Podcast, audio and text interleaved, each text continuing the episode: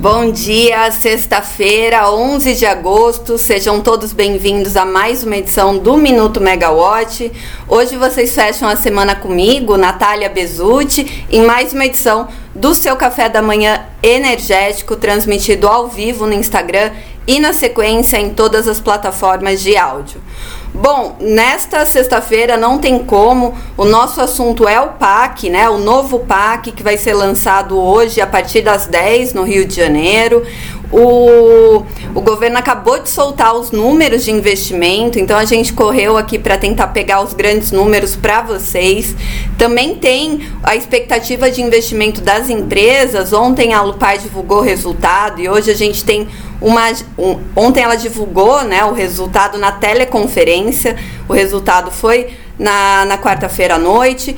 Hoje tem bastante teleconferência com resultados que saíram ontem. Além disso, tem a primeira estação de abastecimento veicular que foi lançada ontem na USP, né? Teve a cerimônia de lançamento do hidrogênio verde a partir do etanol. A gente vai falar tudo por aqui, mas vamos começar com o novo PAC, a grande notícia de hoje, né? A, grande expectativa que o presidente Luiz Inácio Lula da Silva lance então nessa sexta-feira às 10 o novo programa de aceleração do crescimento, né, que prevê investimentos da ordem de 1,7 trilhão nos próximos quatro anos, né, ao final do, do PAC. Os investimentos vão vir de financiamentos, vão ter investimentos estatais, né? Há uma expectativa que a Petrobras destine 300 bilhões aí para esse valor é, e vai com é, contemplar obras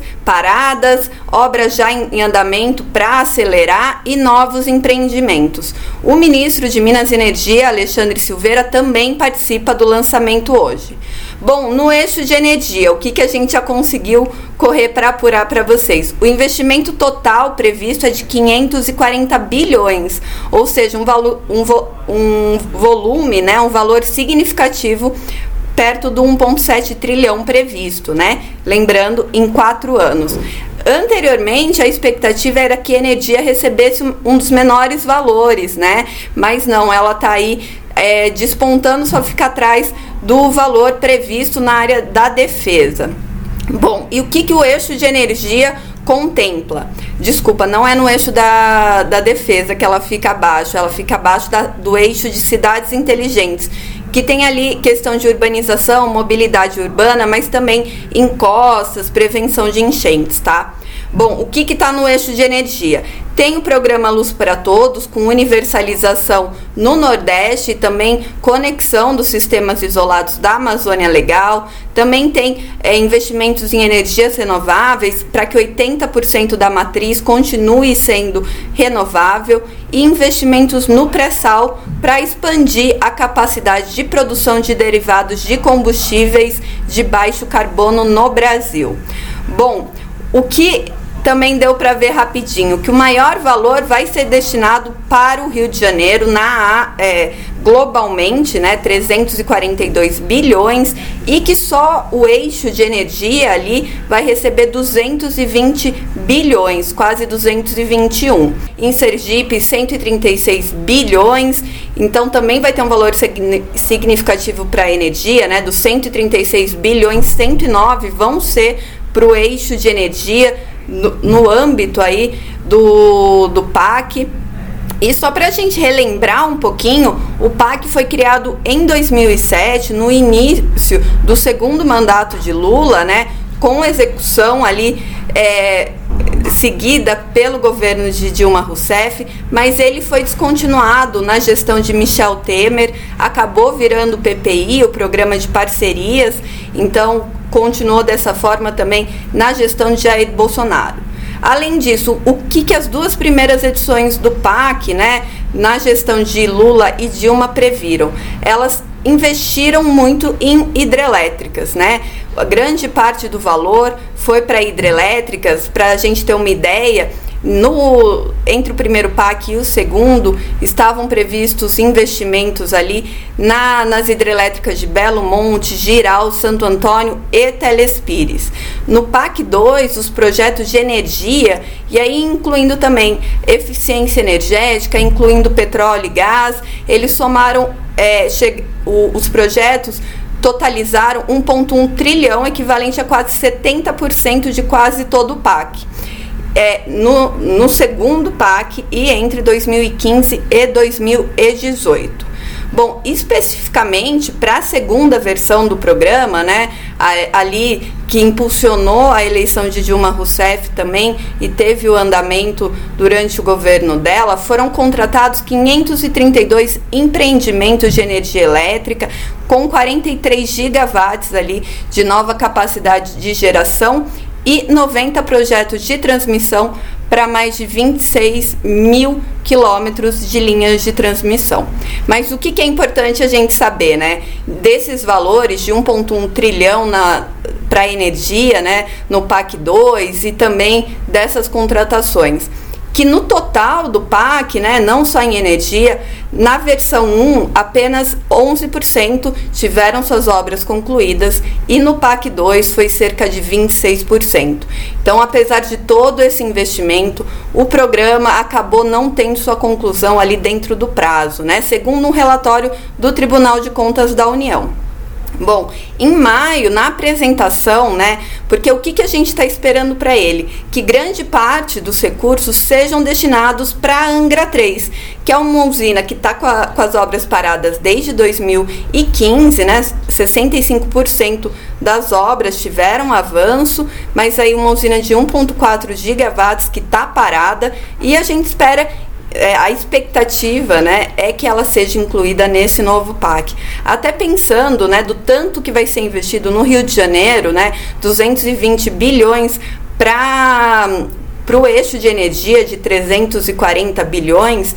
Então a gente até aqui olhando agora a gente entende, né, que Angra 3 pode sim ser construída com o financiamento do PAC, lógico que Lula que vai anunciar agora às 10 é, no evento.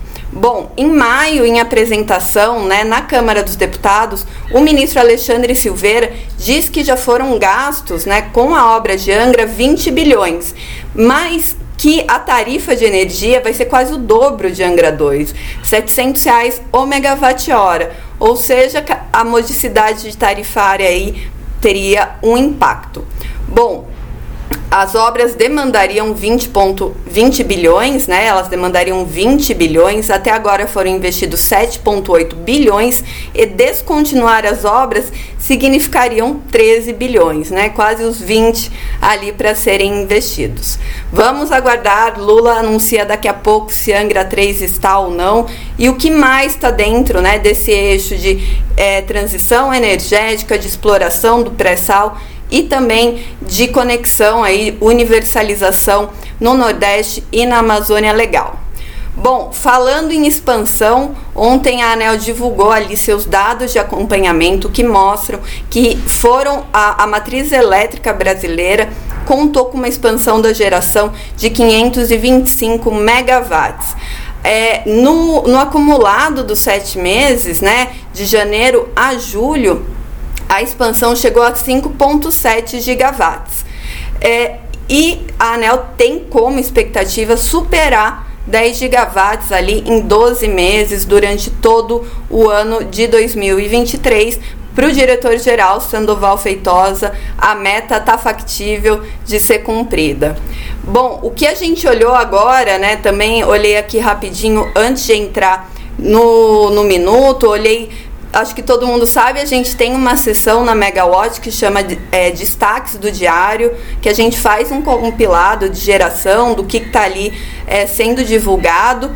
E nos destaques do diário, agora eu fiz uma soma por cima, a gente já é, liberou para operação comercial, né? A matriz já conta é, com mais de 400 megawatts em operação comercial apenas em 10 dias de agosto. Então, se a gente for olhar, julho contou com 525, 80% disso de eólica, e agora em agosto a gente já está ali em 400, então é um número bastante positivo para a expectativa de fechar o mês de agosto. E falando em expansão, Nessa quinta-feira, a Shell inaugurou, em parceria com a Raiz, Enhydro e outras empresas, o, o, ela inaugurou a construção do que vai ser o primeiro, é, a primeira estação de abastecimento veicular é, a hidrogênio né, renovável utilizando o etanol. O projeto piloto ele deve conseguir abastecer três ônibus e um veículo leve e, e, pela capacidade ali, né, por ser um projeto experimental, deve ficar restrito à cidade universitária da USP, né? A cidade universitária é, é mais do que um bairro em São Paulo, para quem não conhece, né? É uma área bem extensa. Então, para circular ali no campus da USP, teria é, três ônibus abastecidos com hidrogênio a partir do etanol e um veículo leve. A colega Poliana Souto, ela esteve no evento, né, que contou com uma apresentação do Cristiano Costa, que é o presidente da Shell Brasil, e ele diz que essa discussão envolvendo o hidrogênio renovável é muito similar ao que aconteceu ao gás natural liquefeito na década de 60, que começou mais como uma ideia cheia de desafios e hoje é totalmente factível.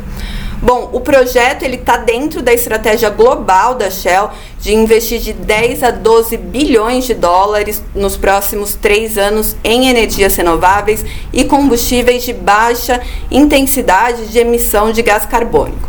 Quem estava no evento ontem também foi o governador do estado de São Paulo, Tarcísio de Freitas, e ele afirmou que o modelo pode ser viabilizado em grande escala. Segundo o governador, né, a, a legislação para um marco regulatório é, para fomentar a produção de projetos como este já está em discussão aqui em São Paulo e ele voltou a reafirmar né, que ele quer que São Paulo seja o líder da transição energética. Em abril, ele participou da, da, inauguração da GWM, de uma fábrica no interior de São Paulo, para a introdução de frotas movidas a hidrogênio no estado. O novo complexo, né, que deve produzir 100 mil veículos, contou com um investimento da GWM de 10 bilhões.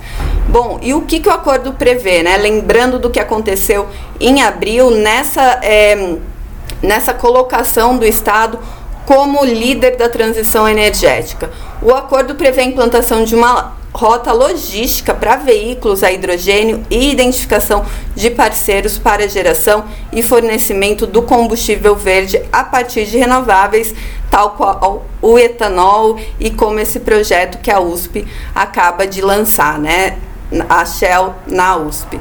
Bom, hoje no Rio também tem uma estação de abastecimento, um projeto piloto com hidrogênio verde, mas vai ser uma planta que utiliza a energia solar para fazer a eletrólise. E o combustível vai ser testado em bicicletas. Então, é uma planta piloto em menor escala da COP UFR, UFJ. Bom, e vamos falar da teleconferência da Lupar. Ontem ela divulgou, né, ela fez a teleconferência com seus acionistas, com seus analistas e investidores e o que, que essa empresa, né, que reportou um lucro líquido aí com uma alta de 340% no segundo trimestre de 2023, o que, que ela falou? Ela quer participar do leilão de transmissão do Bipolo em dezembro, né? Quer participar também desse lance do lote 1, que pode ser dividido em quatro, né? Como a gente já contou aqui. É, mas o que, que ela vê? Que a tecnologia do bipolo, né, falando sigla chata, LCC, ela é muito restrita a fabricantes chineses. Então ela não sabe como essas parcerias podem acontecer, já que fica restrito a fabricantes chineses, tirando muitos europeus como é, Siemens, GE e Hitachi. Então, é, tem essa questão né, do, do interesse, mas também da restrição do investimento. A empresa também falou sobre expectativas aí da construção do linhão que vai conectar Manaus a Boa Vista e como que estão as fases de implantação do projeto. Ela já começou pelo trecho que tá ali na terra indígena Waimia Troari, é, que era uma condicionante né, do, daquele acordo homologado, então ela já começou por ali, já tem as ordens de serviço e ela acredita que aquele processo de arbitragem que ela fechou com o ANEL, né, lá em 2021, setembro de 2021, para ela ter restabelecido o equilíbrio econômico e financeiro, já que a Transnorte Energia venceu o leilão em 2011 para obras que eram para ter começado em 2015, mas começaram só em 2022, então ela busca esse equilíbrio econômico financeiro e isso deve sair agora. É, dentro de 48 meses, né, contado desde 2021, então está no prazo para sair em breve. O que, que deve sair também disso, né? É, em breve, daqui mais dois anos. O que, que deve sair disso também? É, quando sair a arbitragem, a, expectativa é que ela se desfaça da parceria que ela tem com a Eletronorte, né? Então, naquele propósito da Eletrobras de reduzir sociedades de, de propósito específico, ela espera que com a saída da arbitragem ela também faça o que eles chamam de descruzamento de participações e aí ela fique com a, a linha né, e a Eletrobras saindo ali do da, da parceria, né, da, da SPE. A, Eletrobra, a Eletronorte tem 49%, né, Eletronorte da Eletrobras e a Lupar tem 51%. Bom, ontem teve muito resultado, ah, acho que não, nem, nem preciso aqui ficar falando muitos números, né? Mas assim, quem divulgou resultado? Aeres Energy, CPFL, Eneva, Light, Petro Recôncavo e Energisa.